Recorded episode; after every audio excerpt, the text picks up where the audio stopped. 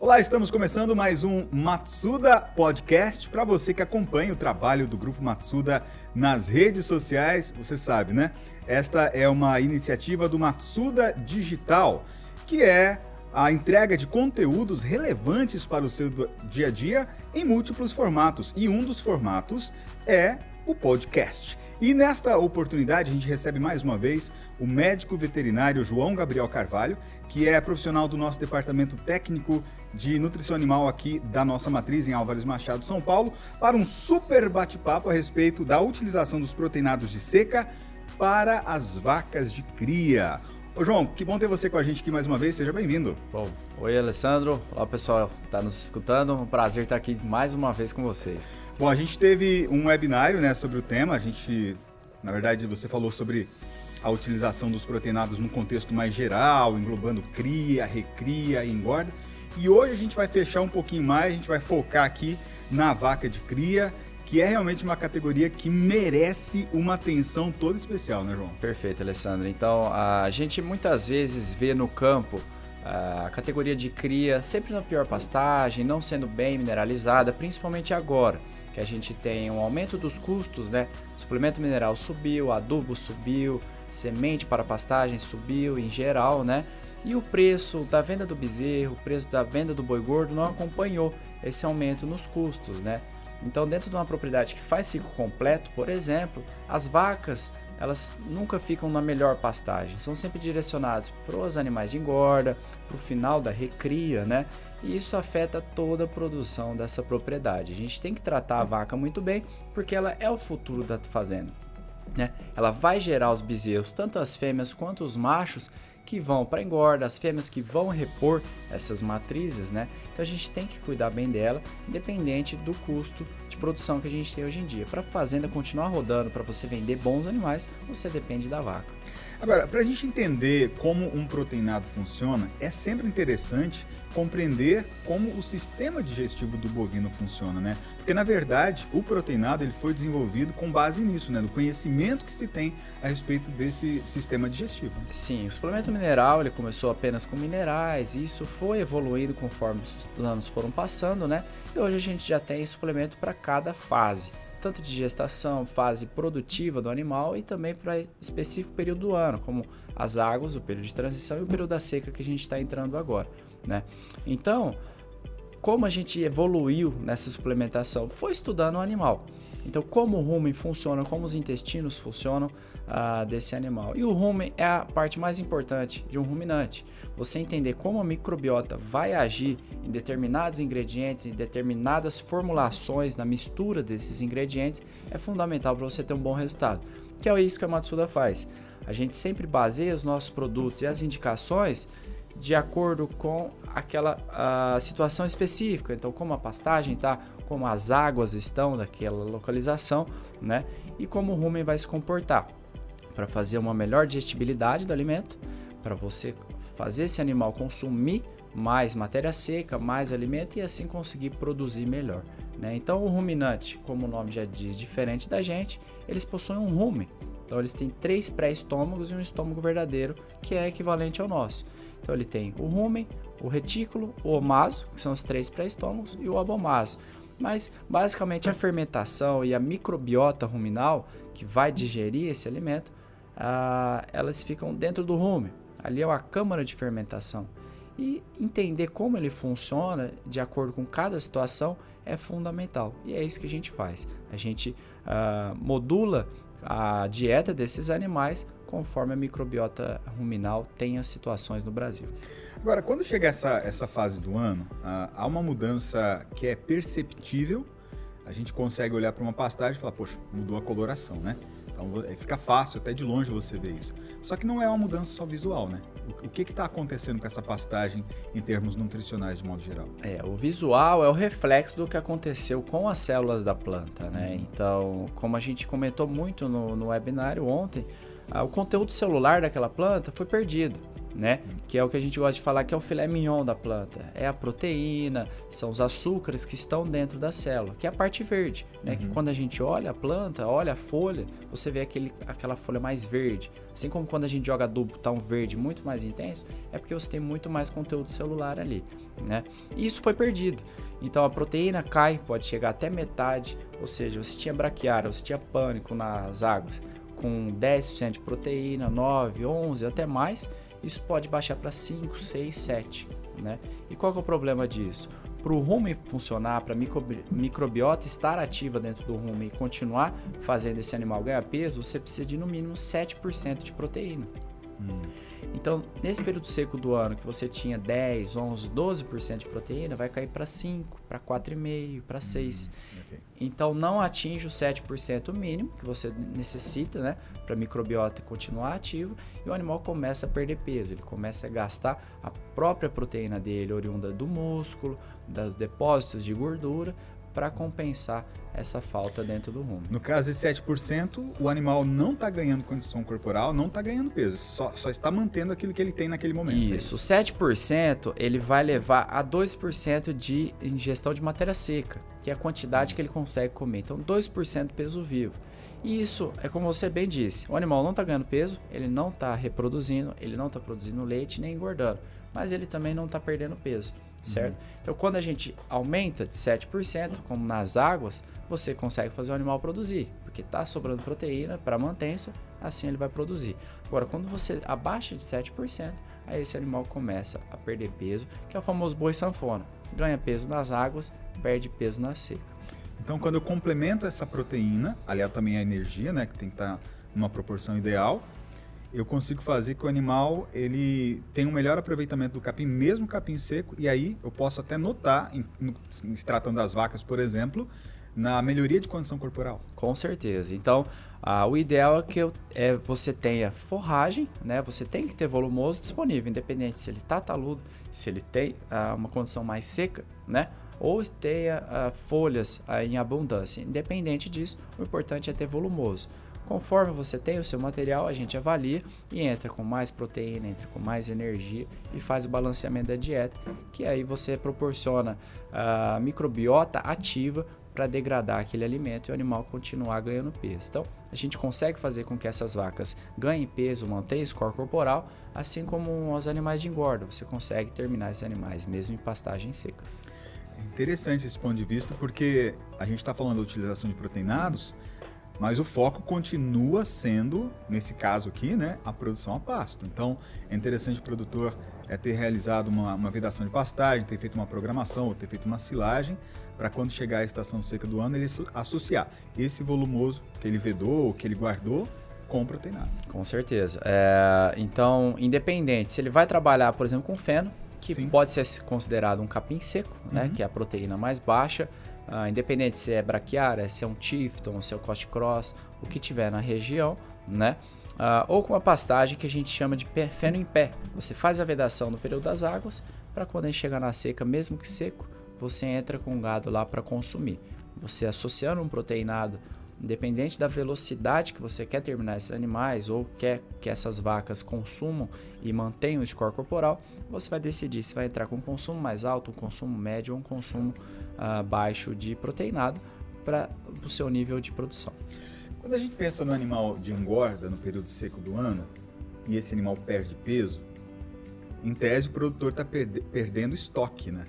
Porque é o que ele tem de, de para comercializar daqui a pouco com esse animal é, quando esse animal for ser abatido, né? Então, quantos quilos ele conseguiu imprimir e colocar ali naquele animal. É, no caso da vaca de cria, por que, que é muito importante que ela não perca peso durante o período seco do ano, que ela não perca essa condição corporal? Bom, então no caso das vacas nós temos duas situações, né? Porque uma porque ela tem um bezerro dentro dela, né? Que ela vai desenvolver esse bezerro e nutrir, e a outra é que ela tem que se preparar para a próxima estação de monta. Então, o ideal de uma vaca para uma propriedade que produz bezerros e vende bezerros e vive da venda de bezerros, é, ser rentável é produzir um bezerro o mais rápido possível por vaca, certo? Então a gente tem uma gestação aí próxima dos 10 meses, um, alguns dias a menos do que 10 meses, né, de que 300 dias. E quanto mais rápido essa vaca, depois do parto, voltar a ciclar, mais rentável ela vai ser. Então, ela vai deixar mais bezerros durante a vida produtiva dela e ela consegue, com um custo mais baixo, deixar mais dinheiro, mais lucro para a propriedade. Né? Então, pensando nesse período seco do ano, essa vaca, ao entrar em maio, junho, ela já está no final da gestação dela, querendo já parir esse bezerro num ciclo normal, natural ou para quem faz estação de monta. Então, os primeiros bezerros vão começar a cair, como a gente diz, agora, mês de maio, junho, né? E uh, você precisa que ela volte a dar cio o mais rápido possível. Só que a gente sabe que dar cio e se reproduzir está totalmente relacionado com gordura. Então ela tem que ter depósito de gordura, ela tem que ter um bom score corporal para que ela se reproduza. Então quando essa vaca não ingere proteinado nesse período seco do ano e ela vem de uma gestação que a gente diz que é como se fosse uma maratona, ela gasta muita energia, gasta muita proteína e o alimento dela não proporciona o que ela está gastando, ela vai começar a emagrecer. Então, ela só vai voltar a ganhar peso quando voltar a chover. E ela vai ter que recuperar esse score corporal. Então, até ela recuperar, você já passou aí metade do verão, metade das águas. Então, a faixa ideal para a produção de bezerros você perdeu. E isso vai te dar um bezerro mais leve na desmama, vai gerar um bezerro pior de, de, em relação à qualidade desse animal e seus índices vão lá para baixo. Índice de prenhez, inseminação cai, quem usa touro vai acabar caindo também. Isso dá um gancho bem interessante para a gente falar do bezerro desejado é, de hoje em dia, que é o bezerro do cedo. Né? Então, é, pelo que você estava falando, se eu mantenho um bom programa nutricional para minha vaca, de maneira que ela não perca peso, ela mantenha, ou até se ela tiver a necessidade, até ganhe um pouquinho de condição corporal, eu já entro com essa vaca num bom estado no começo da estação de monta, aí é o que eu consigo é, chegar mais perto do, bezerro desejado, que é o bezerro do cedo. Exatamente. O que, que é o bezerro do cedo? São aqueles bezerros que é, são oriundos das vacas do início da estação de monta, mesmo que natural ou fixa dentro de uma IATF. E qual é a faixa ideal? Então, você pega o final da seca e o começo das águas. Você já consegue emprenhar essa vaca logo no início das águas. Por quê? porque esse bezerro ele vai nascer no meados da seca, né? Então, índices de contaminação, índices de diarreia, de pneumonia muito baixos, né? Nessa época, por quê? Porque não tem umidade no ambiente, então você consegue uma fase inicial do bezerro melhor e normalmente, como essa vaca ela passou toda o verão e todas as águas é, nutrindo bem esse animal, tendo capim de qualidade, proteína e energia ajustado, você desenvolve bem as células desse animal. Então você forma bem tanto musculatura, órgãos, esse bezerro ele vai ser bem formado de acordo com a genética que ele vem trazendo consigo, então com a genética do pai e da mãe, né? Então o bezerro do cedo, ele desmama mais pesado, você tem um valor de venda maior, você tem um bezerro visualmente mais saudável também, né? Diferentemente daqueles bezerros que vão a, a ser oriundos de prenhez de janeiro, fevereiro, março. Tem algumas situações que a gente vê essas vacas emprenhando até maio, né, que ficaram para trás. Esses bezerros, se você comparar, já tem diversos estudos comparando isso, esses bezerros podem ser desmamados até 30 quilos mais baixo do que os bezerros do cedo. Né? Então, o ideal é você concentrar a prenhez logo no início das águas. Então, para essas vacas emprenharem no início das águas ou ao final da seca, você precisa ter uh, um bom score corporal por toda a fase de estiagem. E essa prenhez mais cedo, né, quando a gente tem uma vaca, uma vacada com bom estado corporal, também contribui para algo que é bem importante dentro de uma propriedade que lida com a produção de bezerros, que é o intervalo entre partos. Né? A gente tem que pensar que ao longo da vida produtiva a gente quer o maior número de bezerros possível e também, daqui a pouco a gente vai entrar no outro assunto aqui, não só isso, né? Um bezerro com um bom peso a nascer, com um bom é, desempenho ou é, índices ou técnicos ao longo da sua caminhada, né? Com certeza. Então o intervalo entre partes ele é fundamental. Porque você pensa, após o nascimento uh, do bezerro, após a gestação, essa vaca ela vai ficar vazia. Então, apesar dela estar uh, amamentando esse animal, ela não está produzindo nenhum outro bezerro. Então, isso é um custo para a propriedade que poderia ser evitado ou poderia ser diluído. Então, se essa vaca pariu e ela demora aí mais de 3, 4, 5 meses para emprenhar, ela está gastando ali uh, um custo mensal e não está retornando nenhum dinheiro para a propriedade.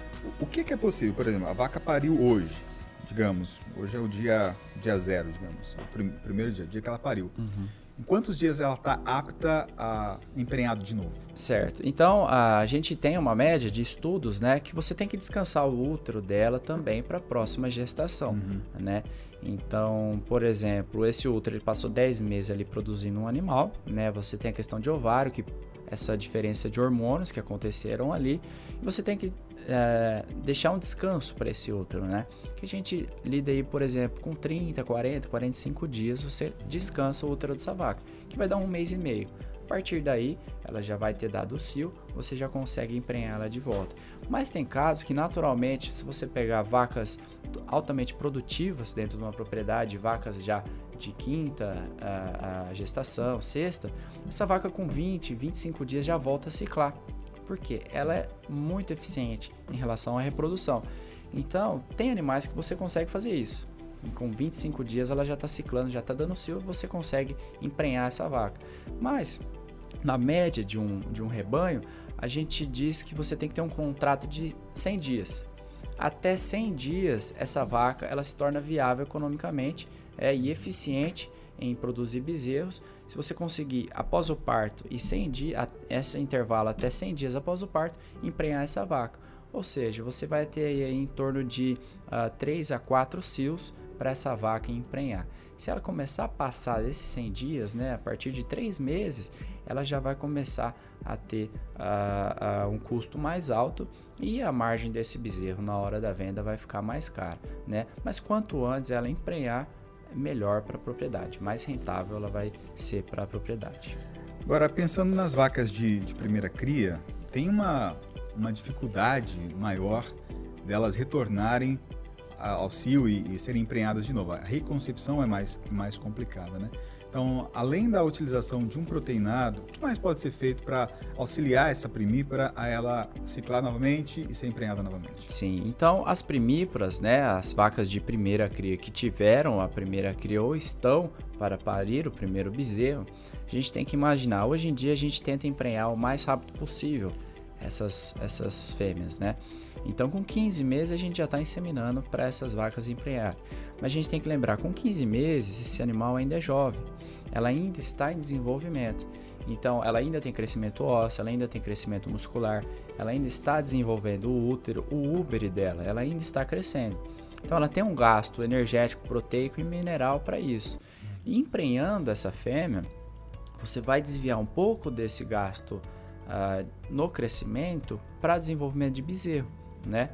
Então, a gente tem que uh, pensar que a dieta para esse tipo de animal tem que ser ainda mais uh, específica. A gente tem que pensar que para ela retornar a, ao cio é mais complicado. Então a gente tem que tratar ela melhor, né? Mas vamos pensar que ela pariu o animal e você vem trabalhando com um, um suplemento e tratando bem desse animal, mas você quer que ela volte logo, né? E o estresse do bezerro ali, uh, tentando ser, tomar leite dela, ela nunca produziu leite na vida, o úbere dela não está uh, desenvolvido como uma vaca adulta, né? Então o animal fica dando cabeçada, ele fica estressando essa vaca, que vai produzir hormônios como cortisol, que é contrário à reprodução. Hum. Então essa vaca, o bezerro fica ao lado dela, ela nunca cuidou de um animal, né? Ao lado dela 24 horas por dia, e isso estressa essa fêmea. Então a gente tem, além de tratar da vaca, a gente tem uma estratégia também para deixar o bezerro mais tempo longe da vaca, deixar ela pastejar mais tempo sozinha, que é o creep feed, né? Uhum. Como o Uber dela não foi uh, desenvolvido totalmente como uma vaca adulta, ela não consegue produzir leite suficiente também para esse bezerro, né? No, no, por todos uh, os meses até chegar à desmama, principalmente após o segundo mês, porque ele vai crescendo, a demanda vai aumentando e ela não consegue produzir leite suficiente para suprir a necessidade dele. Então o creep feed, além de suplementar o bezerro e fornecer os minerais, proteína e energia que ele necessita, que a, a primípara não consegue suprir, ele também vai dar mais tempo para essa fêmea pastejar, porque o bezerro vai ficar no coxo, ela vai ter menos estresse, porque ele não fica tentando dar tanta cabeçada nela para tirar o leite dela, para ingerir o leite dela, né? E com isso você consegue fazer com que ela melhore o score corporal dela para a próxima estação de monta. Bom, agora eu queria que a gente falasse sobre algo que vocês do departamento técnico têm batido bastante, né? Tem falado bastante, não só em nossos programas, uh, aqui uh, no Sistema Brasileiro do Agronegócio, no canal do Boi, no Agrocanal, nas palestras que vocês realizam por todo o Brasil, enfim, uh, nos treinamentos técnicos, que é a questão da nutrição fetal. E aqui é interessante de ver como esses estudos com relação à nutrição evoluíram de tal forma que eles partiram lá no comecinho de identificar problemas ou distúrbios metabólicos nos animais e falar, poxa, que está acontecendo? Por que, que essa vaca está comendo osso, né? Uhum. No pasto. O que está ocorrendo com ela? Então você começa ali estudos para identificar e corrigir problemas é, ou distúrbios metabólicos. E agora a gente está falando, peraí, não, a nutrição ela serve para você melhorar a eficiência de fato, né? Produzir mais, deixar mais dinheiro na propriedade. Então é um salto gigantesco. E a gente fala agora sobre um, um termo que é a nutrição fetal, que você já não está pensando só no desempenho da vaca, você já está pensando no, no, produto que ela está gestando ali e no desempenho que esse bezerro vai ter lá na frente, né? Sim, a nutrição ela sempre foi e ela sempre veio da observação. Então a gente observava os animais na natureza, você aprendia muita coisa, né? Não só animal, mas humano também. A gente aprendeu através da observação. E conforme os anos foram passando, nós fomos especificando essa nutrição, né? Então, a nutrição fetal já é um assunto que a gente fala bastante tempo, né? E, e vem estudando cada vez mais. E a Matsuda tem uma linha específica para nutrição fetal, exatamente porque nós temos estudos que comprovam determinados a, a, ingredientes vão trazer um benefício na época da gestação para essa vaca, né? Então, o que é a nutrição fetal? é você nutrir o bezerro que está dentro da vaca, certo? Então, durante o período de gestação, nós temos três fases, que é o primeiro terço de gestação, o segundo e o terceiro, que é o terço final. Como a gente comentou, naturalmente, ah, essas vacas elas vão ciclar, ou você vai fazer a estação de monta no início das águas. Então, no primeiro terço e meados do segundo terço, dependendo da, da sua época de gestação, você vai ter nesse início capim de qualidade. Né? Uhum. Né? Você vai ter proteína, energia, com bom suplemento mineral. Você vai ter uma boa fase nesse início de gestação, que é ideal. Por quê? Nessa primeira fase, você tem ali o espermatozoide fecundou com o ósteo, certo? E formou uma célula, uma célula. Essa célula vai virar duas, duas vira quatro, oito, 16, 32 e vai embora, até começar a se diferenciar para virar é, tecido nervoso, tecido muscular, órgãos do sistema digestório, coração, como todo mundo sabe bem que é formado logo no início, né? E isso é muito importante porque, principalmente para a formação do sistema reprodutor e também para os machos que vão para engorda. Porque se nesse primeiro período você não tem uma boa multiplicação de células, por exemplo, se você deveria ter uh, ah, 100 células, um exemplo, é, de musculatura em cada feixe muscular, se você tem um déficit nutricional nessa vaca, ela não consegue nutrir bem o bezerro. Então, ao invés de você ter 100 células, isso baixa para 95, baixa para 94, 93. Então, o que, que isso significa? Aquele animal vai ter menos células na sua musculatura, certo? Uhum. Quando ele for vir a nascer. E isso é, é um erro que você não consegue compensar depois. As células elas multiplicam de, em quantidade no início da gestação, depois elas só crescem de tamanho. Uhum. Tá? Então, quando você vê aqueles animais no frigorífico que não rendem tanto peso de carcaça, você vê que ele tem a mesma genética, mas ele não pesa igual, é exatamente isso. Ele tem um número menor de células musculares, por exemplo. Né? Uhum. Né? E isso acontece também com tecido adiposo, com gordura. Então, a, gordura, as células de gordura são formadas na gestação também se essa vaca não consegue suprir a necessidade do feto dentro dela, na multiplicação dessas células, não vai ser um animal que vai acabar bem. Ele não vai conseguir depositar gordura na hora do abate. Apesar de gordo, você trabalhar com ração, a gente vê isso no frigorífico. Animais de mesmos pais, é, as mães similares, né? Com o mesmo tratamento em confinamento, muitas vezes tem acabamento de gordura diferente, né? Então isso acontece na gestação. E pior ainda, o sistema reprodutor.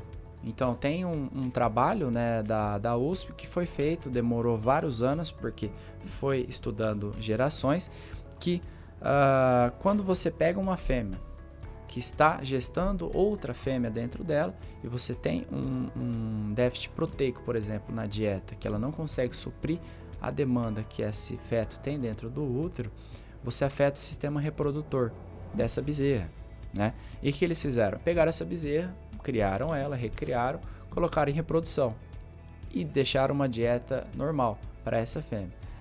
É, emprenharam ela, tiveram uma fêmea dela também, recriaram essa neta, né? E ela veio à puberdade, virou adulta e emprenharam ela também. O que, que eles avaliaram? Apesar de só a avó ter tido essa restrição alimentar, isso afetou a reprodução da filha e afetou a reprodução da neta também. Caramba! Ou seja, você não nutrir bem essa feminha no, no, na gestação uh, inicial, você vai afetar aí três gerações de vacas subférteis, né?